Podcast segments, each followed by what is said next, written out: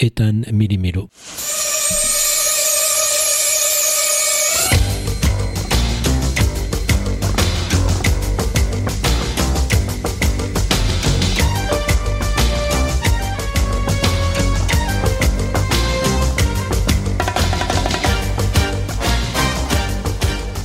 Bonsoir, vous êtes euh, ce soir avec Ethan et Emmanuel, euh, qui est une invitée euh, spéciale.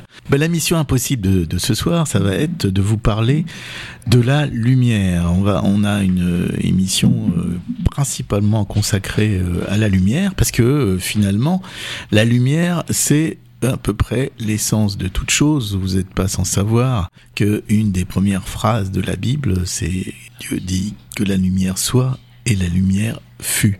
Euh, et la lumière, c'est évidemment euh, un phénomène physique passionnant parce que euh, les scientifiques ont fait des découvertes qui sont extrêmement récentes. Elle a permis, entre autres, à un Français qui s'appelle Alain Aspect d'être prix Nobel de physique sur ses études sur la lumière, parce que c'est à la fois une onde et une particule.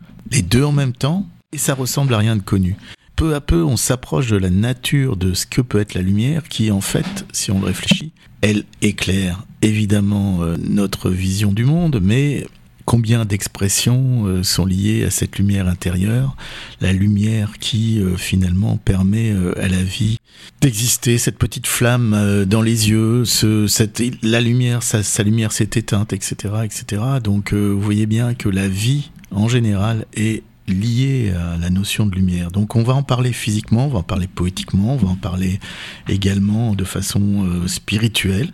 Donc au cours de cette émission, et euh, pour euh, lancer l'émission, nous allons commencer par Nina Simone, Feeling Good, parce qu'on se sent très bien. Nous, ici sur RFL 101, on a un petit thé à la menthe que Abdel a fait. Emmanuel est avec nous et va nous dire un petit mot, parce que j'ai Bonsoir. déjà tout d'abord et euh, merci Ethan euh, de m'avoir invité. Eh ben on, on suis ravi parce que en plus tu vas nous parler d'un livre au cours de cette émission et c'est très drôle parce que ce livre que tu as choisi euh, toute seule, ça va se rapporter à la dernière partie de l'émission parce que c'est sur le yoga me semble-t-il. C'est ça, sur l'histoire du yoga, l'histoire monde par Marie Cox, une journaliste qui est pratiquante de yoga et qui a eu envie de, de comprendre un peu comment le yoga s'était répandu dans le monde entier et donc elle mène un peu sa vie personnelle aussi, sa pratique et euh, tout simplement toutes les personnes qu'elle a rencontrées qui lui ont parlé de l'histoire euh, traditionnelle et contemporaine du yoga. Eh ben, le yoga, c'est une façon justement pour euh, ceux qui pratiquent d'atteindre une forme de lumière, d'illumination. Et ce qui est très intéressant pour ton choix, c'est que moi j'avais choisi un autre livre qui est celui qui parle d'Ama.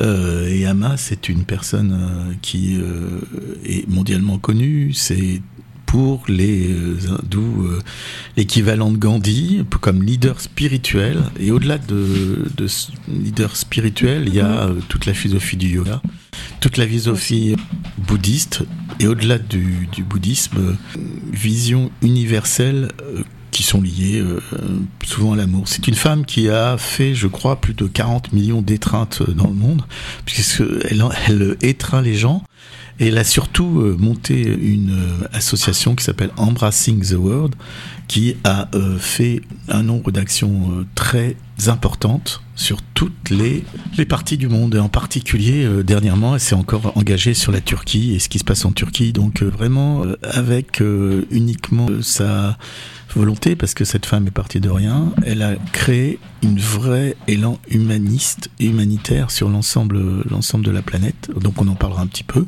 Dans ce millimélo, vous voyez euh, le yoga, la lumière et Ama. C'est ça. Et l'élan, euh, l'élan d'amour. C'est un peu ça, le partage d'amour et de, de paix. Et, c'est pas mal. oui, c'est déjà beaucoup, je crois. Il y a fort à faire. On commence par euh, Nina Simone, on y va. Et puis... Birds flying high, you know how I feel? Sun in the sky, you know how I feel. Breeze drifting on by, you know how I feel. It's a new dawn, it's a new day. It's a new life for me, yeah. It's a new dawn, it's a new day. It's a new life for me.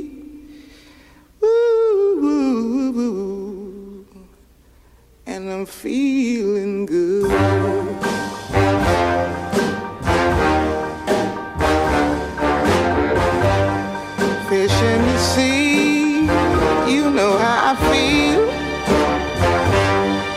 River running free, you know how I feel.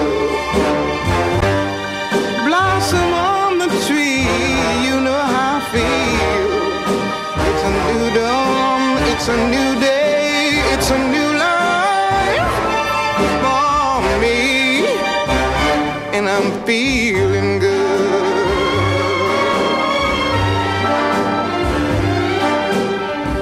Dragonfly out in the sun, I mean, don't you know? Butterflies all having fun, you know what I mean. Sleep in peace when day is done, that's what I mean. And this old world is a new world and a bold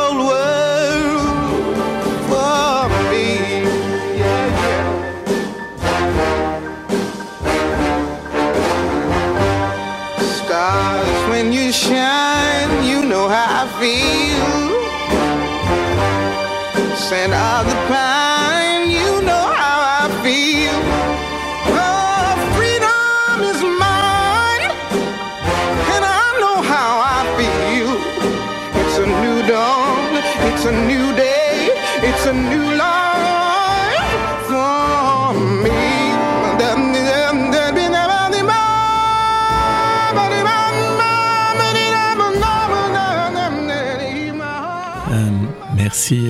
Simone. Les quatre bougies brûlaient lentement. L'ambiance était tellement silencieuse qu'on pouvait les entendre grésiller. La première dit Je suis la paix. Et cependant, personne n'arrive à me maintenir allumé. Je crois que je vais m'éteindre. Sa flamme diminua rapidement et elle s'éteignit complètement. La seconde dit Je suis la foi. Mais dorénavant, je ne suis plus indispensable. Cela n'a pas de sens que je reste allumé plus longtemps. Quand elle eut fini de parler, une brise souffla sur elle et elle s'éteignit. La troisième bougie se manifesta tristement à son tour. Je suis l'amour, mais je n'ai plus de force pour rester allumé. Les gens me laissent de côté et ne comprennent pas mon importance. Ils oublient même d'aimer ceux qui sont près d'eux. Et sans plus attendre, elle s'éteignit. Soudain, un enfant entre et voit les trois bougies éteintes. Pourquoi sont-elles éteintes? Elles auraient dû rester allumées jusqu'au bout. Alors la quatrième bougie dit Ne crains rien. Tant que ma flamme brûle, nous pourrons rallumer les autres bougies car je suis l'espérance. Avec des yeux brillants, l'enfant prit la bougie de l'espérance et ralluma les trois autres. Que la flamme de l'espérance ne s'éteigne jamais, en vous, et que chacun de nous sache être l'outil dont le monde a besoin pour maintenir la paix, la foi, l'amour et l'espérance. J'avais envie de vous lire ce petit euh, conte qui pourrait être un conte pour enfants pour vous parler finalement de ce que peut représenter la notion de lumière. La lumière qui euh, finalement euh, fait que la vie existe et qui a une euh, existence physique qui a à travers les siècles interrogé un certain nombre de savants. Je vais essayer de vous faire un petit historique de- des découvertes sur la lumière, mais avant de faire ça, parce que ça va être un peu, on va dire, un peu pas, pas compliqué, mais euh, je risque de perdre pas mal d'auditeurs. J'ai envie de laisser parler Emmanuel sur son livre, et ensuite je, je, je vous ferai ce petit historique sur euh, les notions de la lumière, parce que ça a commencé euh, depuis l'Antiquité. On a l'impression que la lumière venait des yeux, et qu'on s'est aperçu en fait que c'était les objets qui portaient euh, oui. la, la lumière. Puis ensuite, bon, il y, y a un certain nombre de savants, et on, on va les citer pour euh, espérer que ça vous soit utile dans des discussions, mais ne serait-ce que pour voir l'évolution un petit peu de cette notion, euh, cette notion de lumière, qui aujourd'hui a abouti à quelque chose d'incroyable, qui est de dire que finalement l'ensemble des particules de l'univers sont reliées entre elles. Mais on, on on en reviendra tout à l'heure. Emmanuel, avant le second titre Oui. de musique, est-ce que tu, tu veux nous parler un petit peu de, de ton livre, même beaucoup euh, Oui, ben je, euh, je te laisse la parole. Je vais, je vais parler du, du livre euh, que je lis, euh, que je lis actuellement. Donc, je l'ai pas, je, je l'ai pas terminé, mais c'est une- déjà une belle source, on va dire, d'inspiration sur le yoga, sur le, le bien-être, la sérénité. Je crois qu'on est tous un peu à la, à la recherche de ça, dans des moments qui parfois nous, nous sont un peu pénibles ou douloureux, où on ne sait pas toujours où on va. Et j'avais envie de rebondir justement sur la, la- le conte que tu viens de nous lire, qui est une, une belle parabole sur euh, enfin, sur la lumière et sur l'espérance, ce qui est intéressant, c'est qu'on se raccroche toujours à la vie, en fait, finalement. Et la lumière, c'est ce qui permet déjà de lever le, le voile le jour euh, sur, euh, sur nos vies, sur nos existences.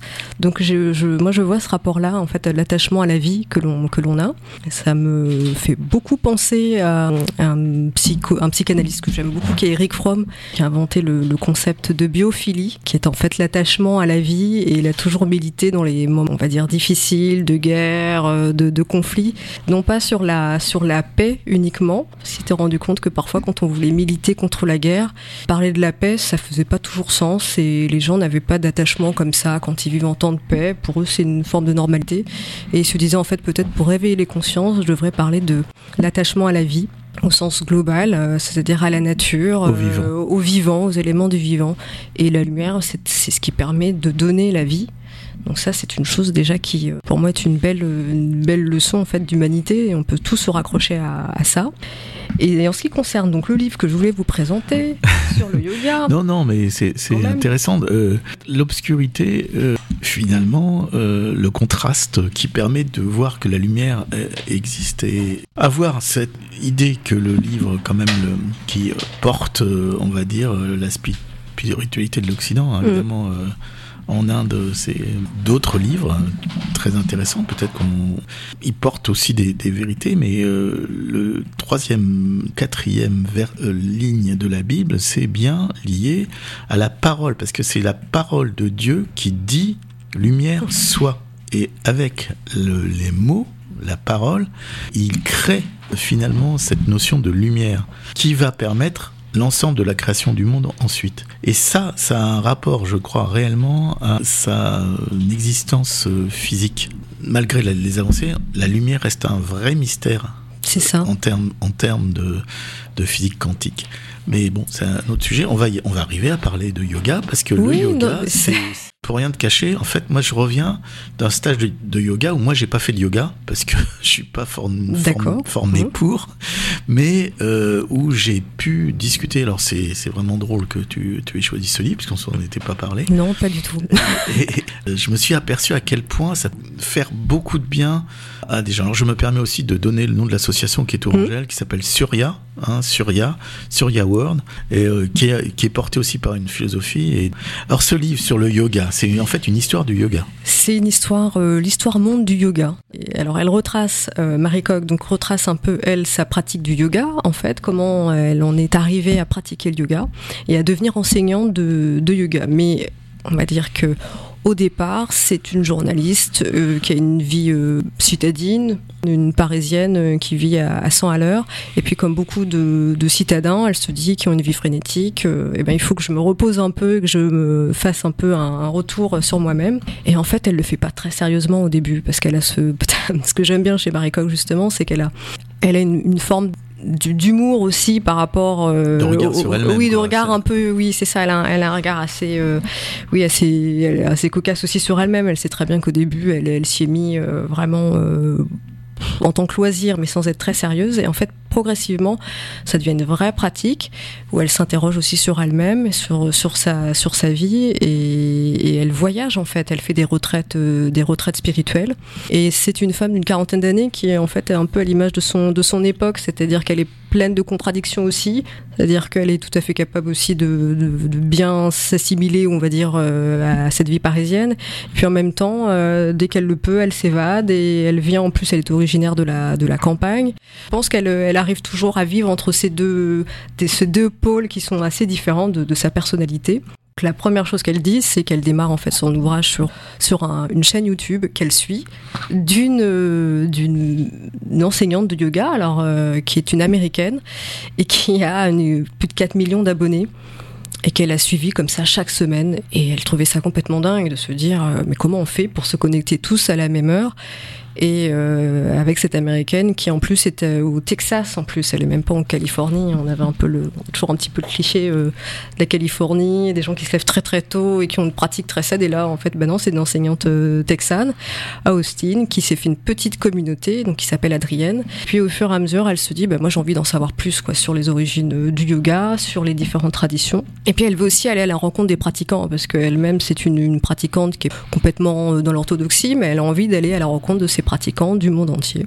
Donc c'est un peu l'histoire qu'elle nous, qu'elle nous retrace. Comment il s'appelle le livre? Le livre s'intitule Yoga, une histoire monde, Oh. de Bikram aux Beatles, du LSD à la quête de soi, le récit d'une conquête. Elle brasse un peu tout parce qu'elle a une Mais en culture fait, un peu... oui, ça la ramène à son, au vivant. En fait, à l'eau- enfin, en gros, ça ancre sur euh, euh, ce qu'on appelle la pleine conscience, en fait, puisque euh, pas confondre euh, la conscience pleine euh, avec euh, des tas de choses qui nous viennent dans la tête, nos soucis, notre électricité à payer, des choses, etc. De la pleine conscience de savoir exactement dans ce moment là où on est, dans cette pièce. Et c'est aussi ça, le yoga, c'est cette être s'ancrer c'est purement théorique, hein, encore une fois, parce que moi j'ai commencé à quelques mouvements, je me suis un peu, je crois quand même que chacun peut trouver des pratiques qui correspondent à son, disons, à sa forme, à la Oui. manière dont il est. Oui, puis on n'est pas obligé de commencer. Je pense qu'on s'inspire en fait, on s'imprègne. Euh, J'imagine que là, de retour d'Inde, tu t'es imprégné, tu t'es chargé de, de ces énergies. Et je pense que rien que ça, d'en être témoin, c'est déjà une, une forme, un nouveau, un nouvel éclairage qu'on peut avoir sur soi-même. Je sais pas quel, euh, comment tu en C'est es revenu. vrai ce que tu dis, parce que l'Inde a d'abord une lumière très spéciale. Le soleil, euh, quand il se lève, alors ce qui se passe en Inde, je trouve que c'est une pratique qu'on devrait qu'on devrait instituer ici, c'est que les, hindous attendent le coucher du soleil. C'est-à-dire que c'est un spectacle. Ils se mettent en, groupe, ils se mettent euh, devant, euh, souvent sur des, observatoires euh, intéressants, en bord de mer ou même ailleurs, et ils regardent ensemble le soleil se coucher. Et également, et ça je trouve que c'est quand même quelque chose, tu vois, qui marque un petit peu le, rythme de la journée. Et donc ce rapport à la lumière est complètement sublimé par euh, ce qu'on peut ressentir euh, parce que c'est un endroit euh, on- c'est connu d'ailleurs le mal de l'Inde c'est-à-dire que les gens s'y sentent tellement bien qu'il y a des tas d'occidentaux qui finalement oublient qui, qui ils sont et qui en envoient quelques-uns le regard un peu ailleurs qui restent en Inde qui ne partent Oui, qu'on plus reparte jamais, qui, en qui fait. repartent jamais, qui se baladent parce que bon, on peut vivre de pas grand chose et puis qui qui continuent euh, comme ça une existence finalement purement contemplative qui euh, peut-être ont trouvé une lumière. Pour en profiter pour passer euh, la vie d'Arthur H qui est finalement toujours euh, dans la même thématique. Arthur H, oui, vas-y Abdel. Ah, Arthur H, t'avais un truc à dire.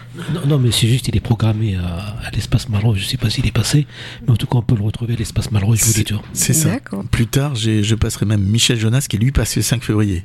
Son concert était sûrement était super, paraît-il. J'y étais pas malheureusement. Arthur H, ici à RFL 101.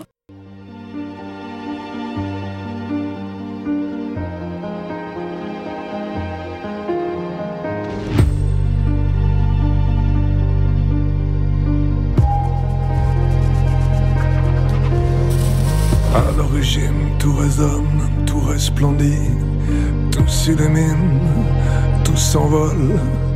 Un arbre, un océan, un orage, un enfant. Tout croît, tout grandit dans l'éternel printemps. À l'origine, une caresse qui te traverse. Un regard qui t'éclaire et te protège. À l'origine, quelqu'un qui te prend par la main et qui te murmure la vie. La vie. T'as choisi. Oh, la vie. T'as choisi. À l'origine, une peur qui s'est comme incrustée et qui tourne et qui tourne dans l'absurdité. Un coup mauvais sous ta peau tatouée une mémoire malsaine qui t'a contaminé. Et l'amour qui soudain se rétrécit, et la flamme qui s'éteint, qui s'obscurcit. À l'origine, quelqu'un qui te lâche la main et qui te dit la vie, la vie. Trahi, oh, la vie.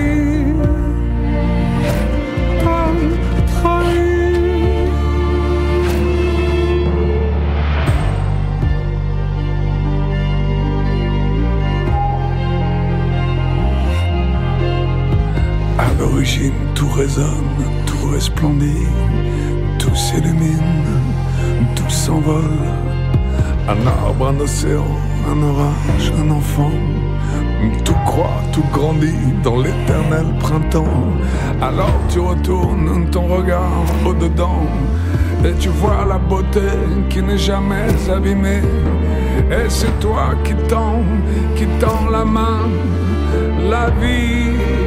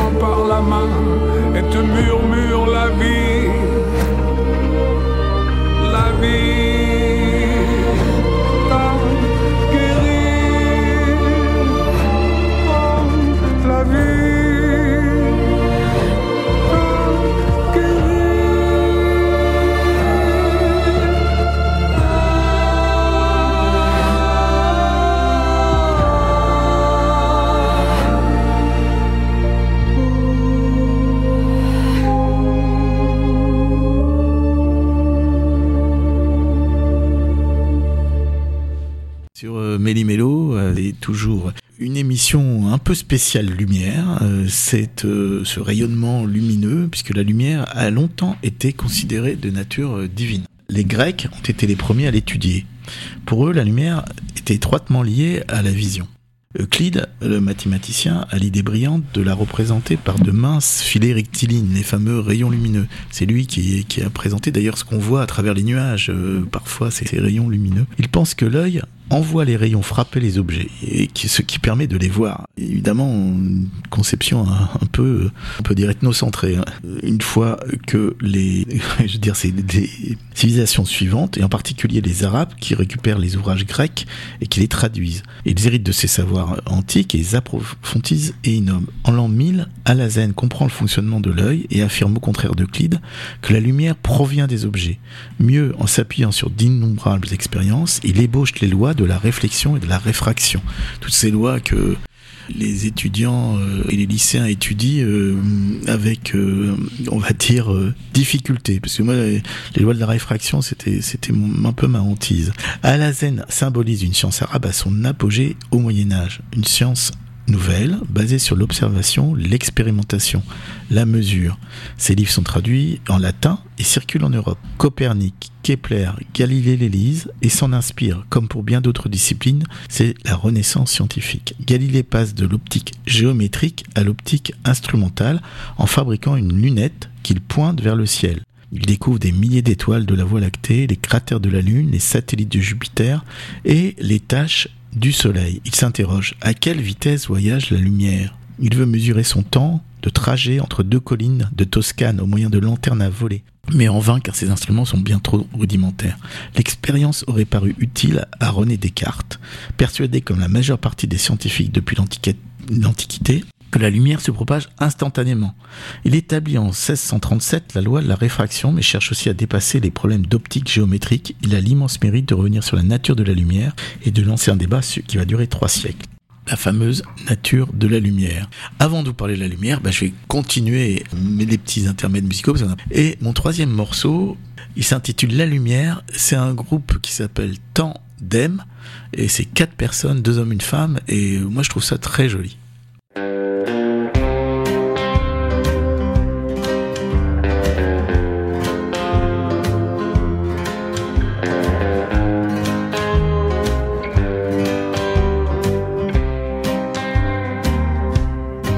Mon expérience de vieux briscard des routes de France. J'aime encore et toujours la lumière. Malgré tous ces humains croisés en chemin, petit, mesquin, j'aime encore la lumière malgré toutes ces ombres, croisées en ombre, dans les décombres, j'aime encore la lumière. Oh mais celle que je vois au bord de tes yeux, oui belle comme une Saint-Jean de mille feux celle que je vois au bord de ta bouche, tel un rêve d'enfant.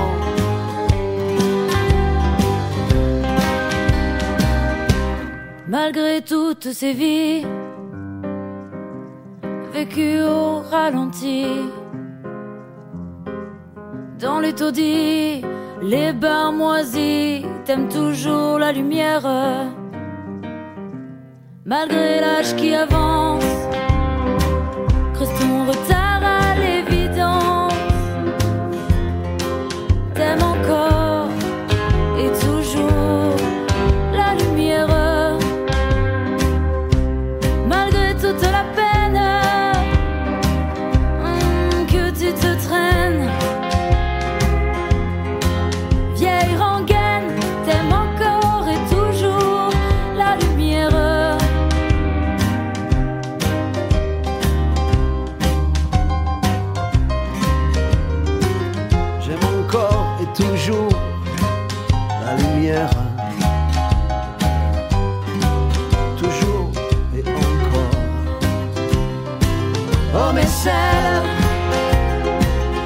au bord de tes yeux.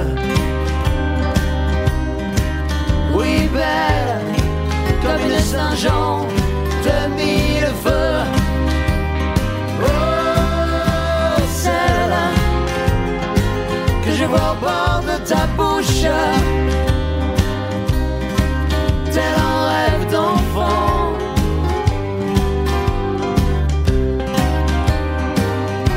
Malgré le vide immense et le silence de ton absence, j'aime encore pour toujours la lumière malgré le vide immense et le silence. J'aime encore pour toujours ta lumière.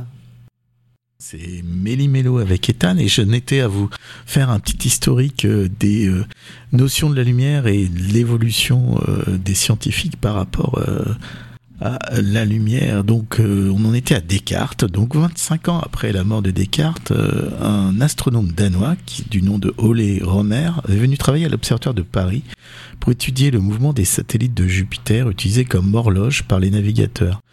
Il constate des irrégularités. Io, par exemple, se lève de plus en plus tard au fur et à mesure que la Terre s'éloigne de Jupiter. Romer attribue ce décalage au temps supplémentaire que met la lumière pour parvenir à la Terre. Il estime même à 22 minutes le temps que met la lumière pour traverser l'orbite terrestre. Il pourrait par une simple division calculer la vitesse de la lumière. Malheureusement, les dimensions de l'orbite sont encore mal connues à l'époque, mais le résultat est bien là. La lumière a une vitesse qui n'est pas infinie. Donc, c'est mesurable. La lumière passe de plus en plus à une notion quantifiable. Cette nouvelle satisfait Huygens, ce mathématicien et astronome hollandais. Elle le conforte dans l'idée que la lumière est une onde, une vibration qui se propage. Cette théorie se heurte à celle d'un émittant, un éminent savant anglais que tout le monde connaît, Isaac Newton, pour qui la lumière est un flot de particules ce qui va occuper pendant plusieurs siècles les scientifiques entre les deux, voilà, les deux natures de la lumière, ondulaire ou corpusculaire. Et on verra que finalement c'est les deux. il, s'il y a réfraction, c'est parce que la vitesse des ondes diminue quand elles pénètrent dans l'eau. Chacun interprète donc euh, les phénomènes lumineux.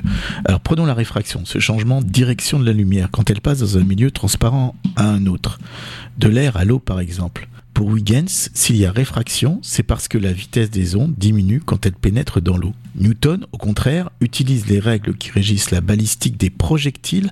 S'il y a réfraction, c'est parce que la vitesse des corpuscules augmente. Cette controverse va évidemment mobiliser, je viens de vous le dire, des générations de savants.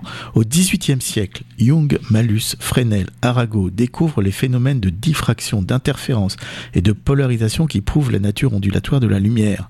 En particulier, euh, on s'aperçoit que euh, la lumière blanche va se diffracter en une multitude de, de lumières, puisque c'est l'ensemble des couleurs. Parce qu'après, il y aura évidemment toute une symbolique des, des couleurs, puisque les couleurs, c'est de la lumière qui est diffractée.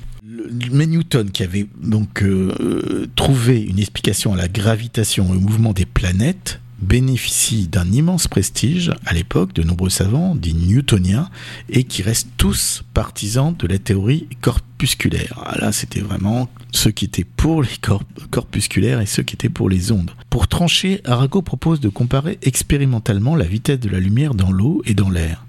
Foucault et Fizeau ont justement mis au point des dispositifs de laboratoire révolutionnaires pour déterminer la vitesse de la lumière, le premier utilisant un miroir tournant et le second une roue dentée L'expérience cruciale est réalisée en 1850. Verdict la vitesse de la lumière est plus faible dans l'eau. Huygens avait raison. Le triomphe est parachevé en 1865 quand Maxwell réalise la synthèse magistrale de l'électricité et du magnétisme. La lumière est l'addition de deux ondes, donc c'est bien une onde, une onde électrique et une onde magnétique. La lumière est une onde donc électromagnétique. Le débat est-il définitivement tranché? Eh ben non. En 1885, Hertz met en évidence un nouveau phénomène. Une plaque métallique éclairée par une lumière ultraviolette émet de l'électricité, alors qu'avec une lumière rouge, rien ne se passe, même en augmentant l'intensité. Cet effet photoélectrique est impossible à comprendre si la lumière n'est qu'une onde transportant de l'énergie inspirée par Planck.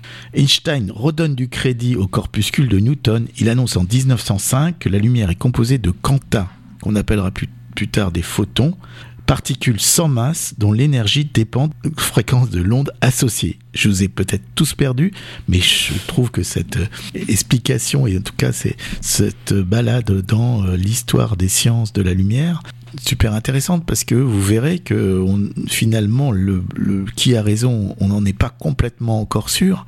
Mais en tout cas euh, on le verra euh, après un petit encore un petit intermède musical. On verra que finalement la vérité euh, c'est une alliance des deux théories.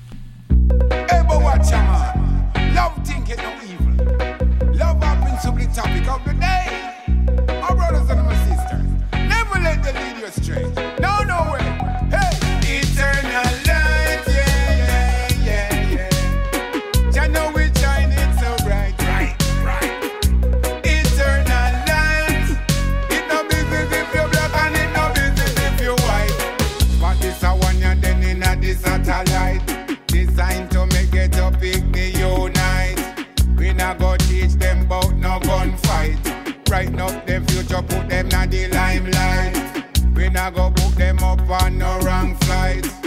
Two wrongs could I never make a right. Self-confidently use them all tight. Cause every man is precious in the almighty sight.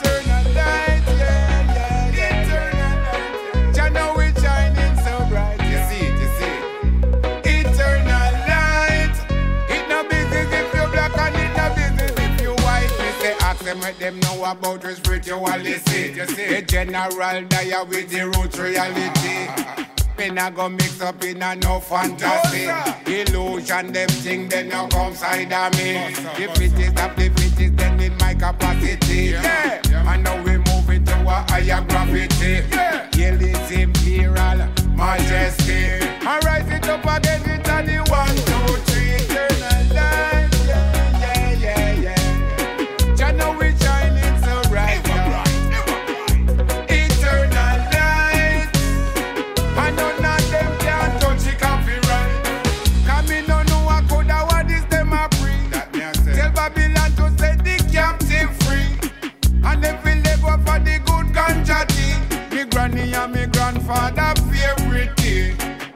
up themselves, but they can't we this in town and country. Reggae music, in.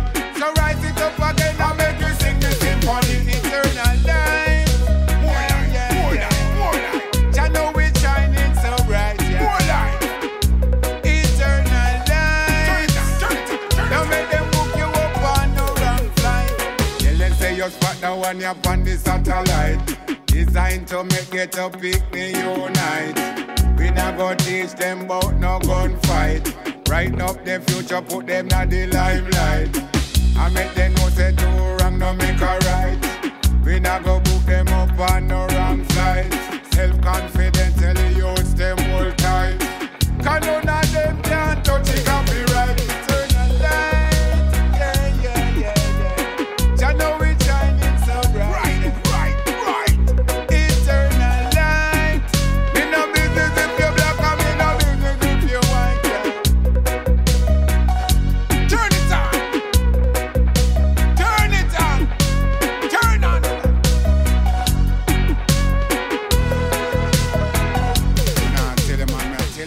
C'était Joseph Cotton sur euh, RFL 100 dans l'émission Méli-Mélo. Alors Joseph Cotton, c'est qui? Joseph Cotton C'est un vétéran euh, du reggae et figurez-vous qu'il sera présent le 22 avril au Grand Kajibi à une soirée exceptionnelle à ne rater sous aucun prétexte puisque euh, c'est vraiment euh, un événement à Tours. Joseph Cotton, vous notez bien le 22 avril. Oui, Abdel. Non, non, mais c'est c'est super, c'est génial parce que là, au Grand Kajibi, il se passe des choses. Ah ouais, ouais, c'est un endroit C'est une super. programmation de qualité.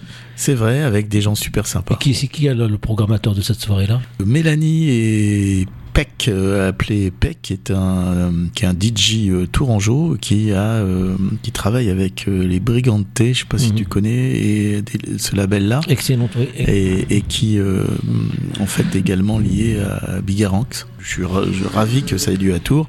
Si vous connaissez pas, allez, allez au Grand Kajibi, Bah oui. la Fallée de la Qui Forêt. représente cette diversité. J'étais sur l'histoire euh, de la nature de la lumière, une histoire passionnante, et on en était rendu entre les, les- ceux, les tenants de la théorie ondulaire et les tenants de la théorie corpusculaire. Figurez-vous, euh, il a été euh, démontré dans les années 1920 que selon la matière, la lumière se manifeste tantôt comme une onde, tantôt comme des corpuscules. Ce qui signifie que tout le monde avait raison finalement, que la lumière est à la fois onde et particule. Ça, ça nous laisse peut-être un peu sans voix.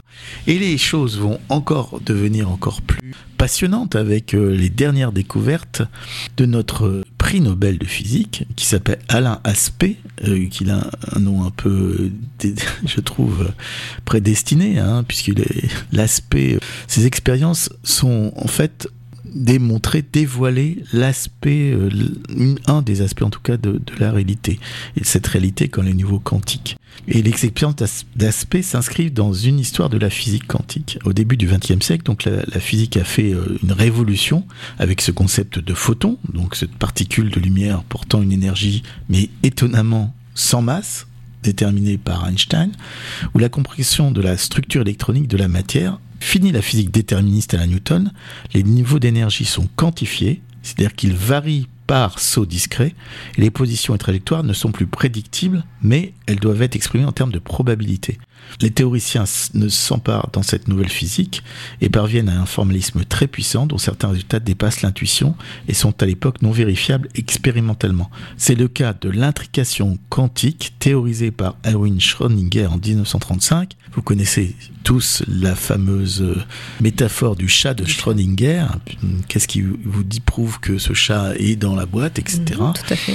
Et deux systèmes quantiques différents, mais générés par une même source, ne peuvent être indépendants. Quand on répète ça plusieurs fois, ça veut dire que deux systèmes quantiques, quelle que soit leur position dans l'univers, sont générés par une même source et ne sont pas indépendants. On est presque sur euh, des notions métaphysiques là, euh, si je peux me permettre. Et c'est de la mécanique quantique qui stipule que des mesures effectuées sur les deux systèmes vont être corrélées indépendamment de la distance les séparant. Et c'est ce qu'a prouvé Alain Aspect.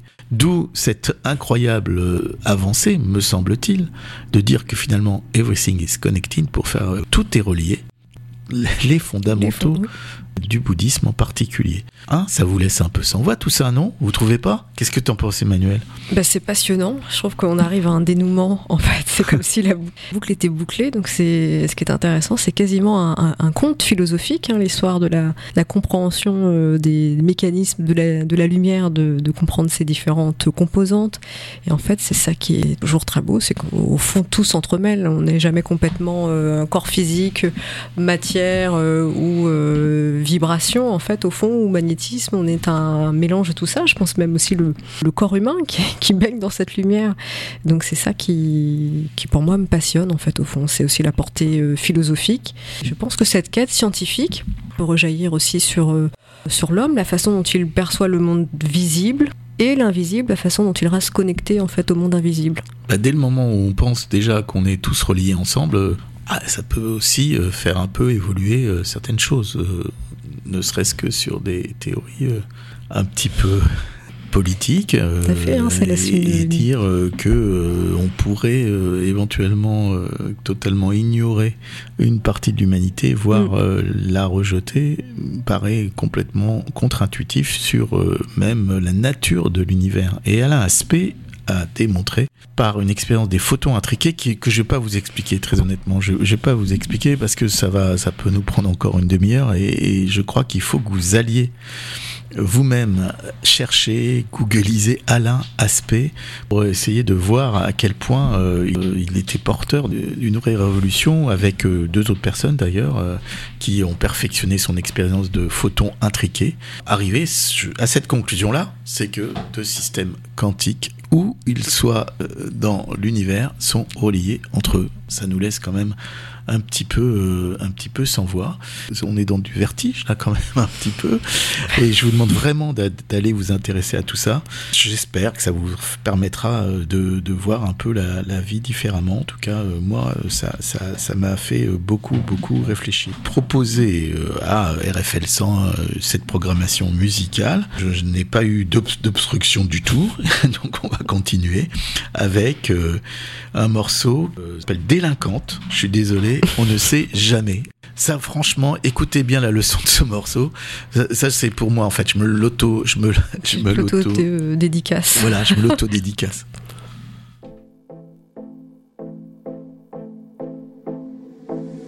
Tout peut servir, on ne sait jamais. Pour s'en sortir, il ne veut rien jeter. Il garde tout, tous les objets. Même un vieux clou, il va bien le ranger. Les capuchons, les étiquettes. De saucisson, rouleau de papier toilette. Tout à sa place, avec précaution. C'est pas cocasse, c'est de l'organisation. Chaque papier, chaque emballage fait partie d'un dossier stocké dans le garage. Il sait y faire, c'est un métier. Il est dans les affaires, genre vite pas grenier. Con, mais que c'est con, mais que c'est con. Mais que c'est con, mais que c'est con. Mais que c'est con, mais que c'est con.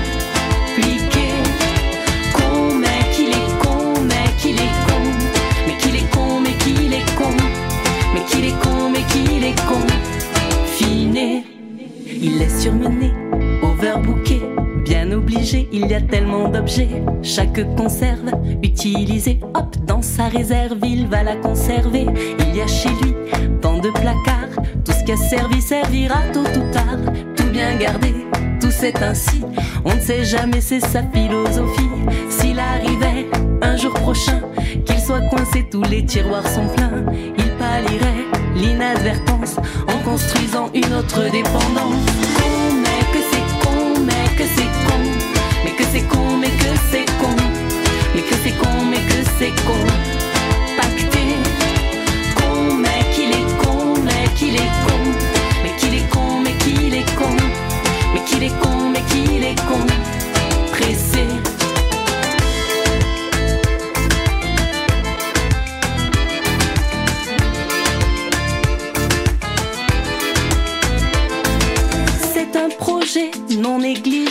Parce que jeter n'est pas envisageable. Qui dit garder, dit retrouver.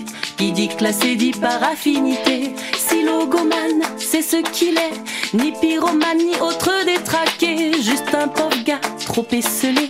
Un des dégâts de notre société. Il s'est entouré comme il a pu. Moins isolé parmi ses détritus. Il n'est pas fou, marché conclu. Il jetterait tout contre une main tendue. Con, mais que c'est con,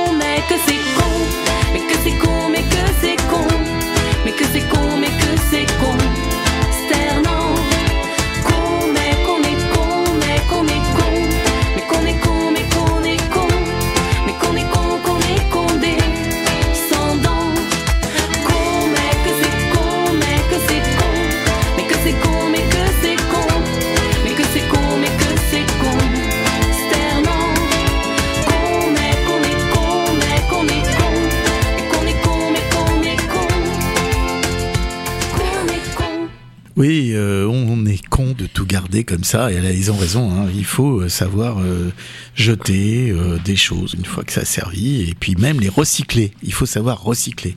Je vais vous lire un texte et je vous propose de me dire de qui il est. La lumière jaillira, claire et blanche un matin, brusquement devant moi, quelque part en chemin. La lumière jaillira et la reconnaîtrai, pour l'avoir tant de fois chaque jour espéré.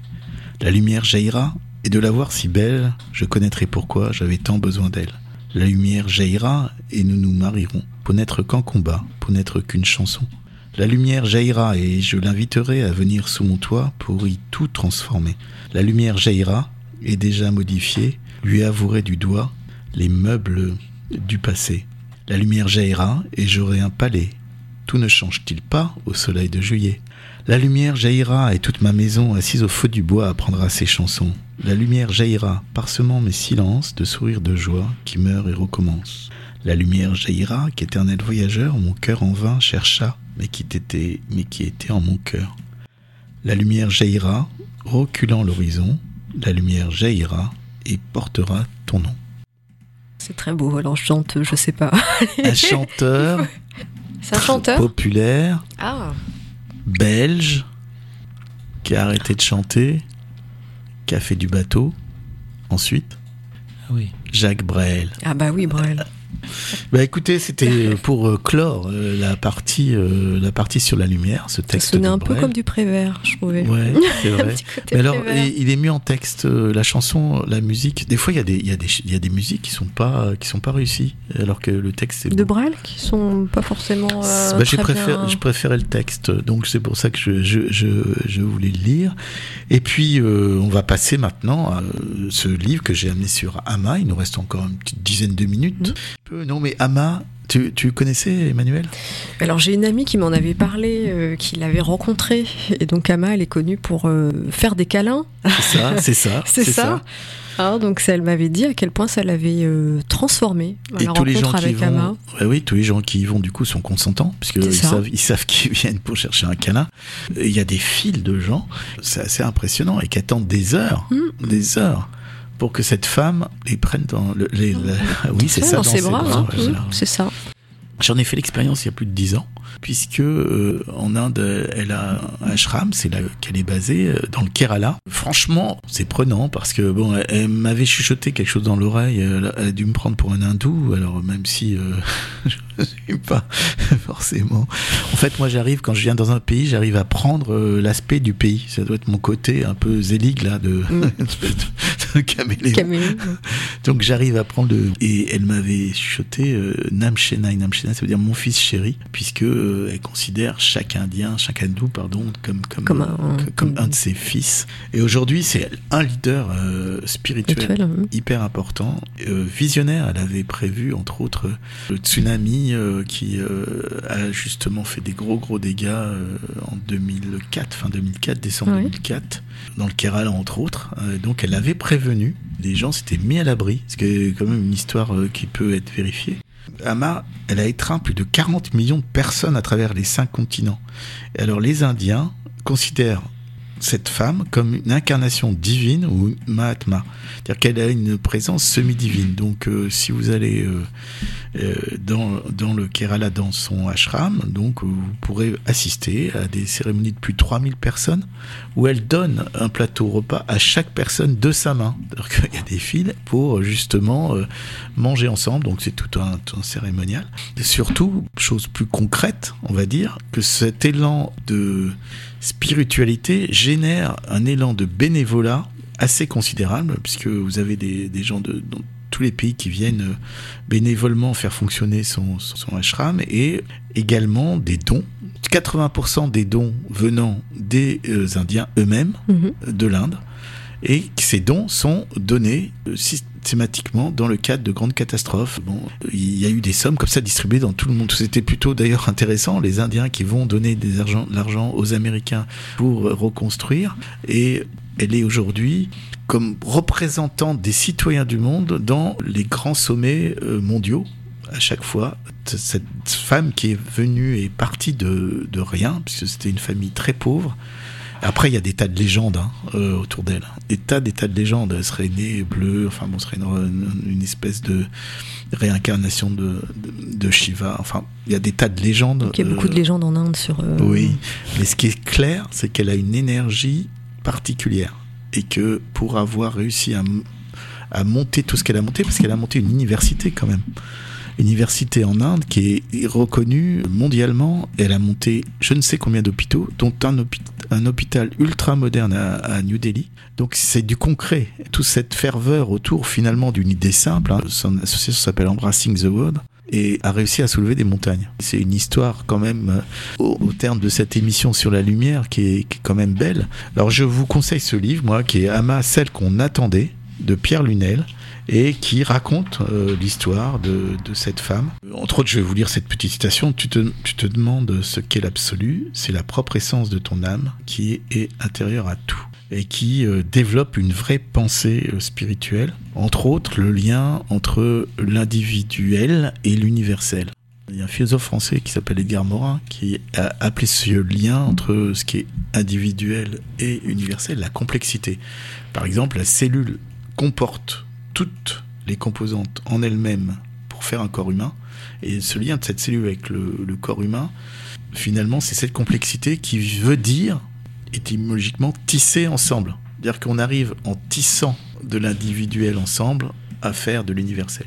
Ce qui va de soi si on y réfléchit. Mais c'est comme ça que je voulais terminer cette émission. Je te remercie, Ethan. Euh, C'est une belle, euh, une belle histoire là, que, que tu nous as racontée autour de, de la lumière, donc un élément, euh, on va dire, physique et scientifique. Et puis ensuite, aller sur un être de lumière, Ama, qui est en fait visiblement un leader euh, spirituel qui progressivement devient une figure humanitaire. C'est formidable. c'est que la lumière, euh, dans chaque pays, elle est très particulière. Et vraiment, hein, je pense que quand je vous disais que l'Inde, c'est une lumière voilée le matin, etc., il y a des pays, comme le Maroc, que je connais un peu, où la lumière est éclatante. Elle est sur ces murs blancs, un aspect très cru euh, aux choses. C'est, très, euh, on est très en lumière, on est à nu un peu sous la lumière du Maroc, non? Et ce qui fait la différence, c'est que d'une région à une autre, par rapport aux couleurs qui le- la lumière elle est reflétée, c'est pour ça qu'il y a différentes régions.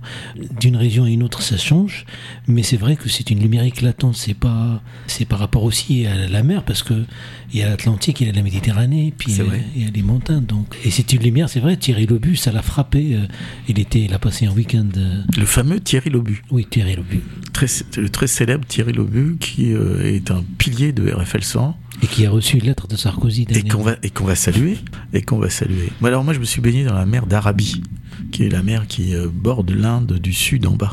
Le trame de la lumière, le titre de, de, de, de cette émission d'aujourd'hui. Comment cette idée est venue pour Eh faire ben ça c'est venu de- du fait que les, les titres que je voulais que préparer pour l'émission avaient tous le mot lumière. Donc du coup, je me suis dit, mais euh, je- voilà, je vais parler de la lumière. Et la du coup, euh, Emmanuel a très justement dit, je Mhm. pense que ça après c'est de plus de l'inconscient du conscient, Mhm. que quelque part finir par euh, Ama, dont j'avais envie aussi, aussi de dire un mot, c'était faire un lien. Donc j'espère que cette émission vous aura plu. J'ai envie qu'on passe euh, vacances au bord de la mer de Jonas, qui était donc euh, ici à Tours le 5 février, et pour ceux qui ont vu le concert, euh, les chanceux. Et c'est un titre, moi, que j'ai toujours adoré, cette, ce titre-là, qui est d'une nostalgie terrible, et vacances au bord de la mer. Et ensuite, il y a, pour terminer, Amour, euh, il y a Ama qui, chante On allait au bord de la mer avec mon père, ma sœur, ma mère. On regardait les autres gens comme ils dépensaient leur argent. Nous, il fallait faire attention quand on avait payé le prix d'une location. Il ne nous restait pas grand-chose. Alors on regardait les bateaux, on suçait des glaces à l'eau, les palaces, les restaurants on ne faisait que passer devant et on regardait les bateaux. Le matin, on se réveillait tôt sur la plage pendant des heures. On prenait de belles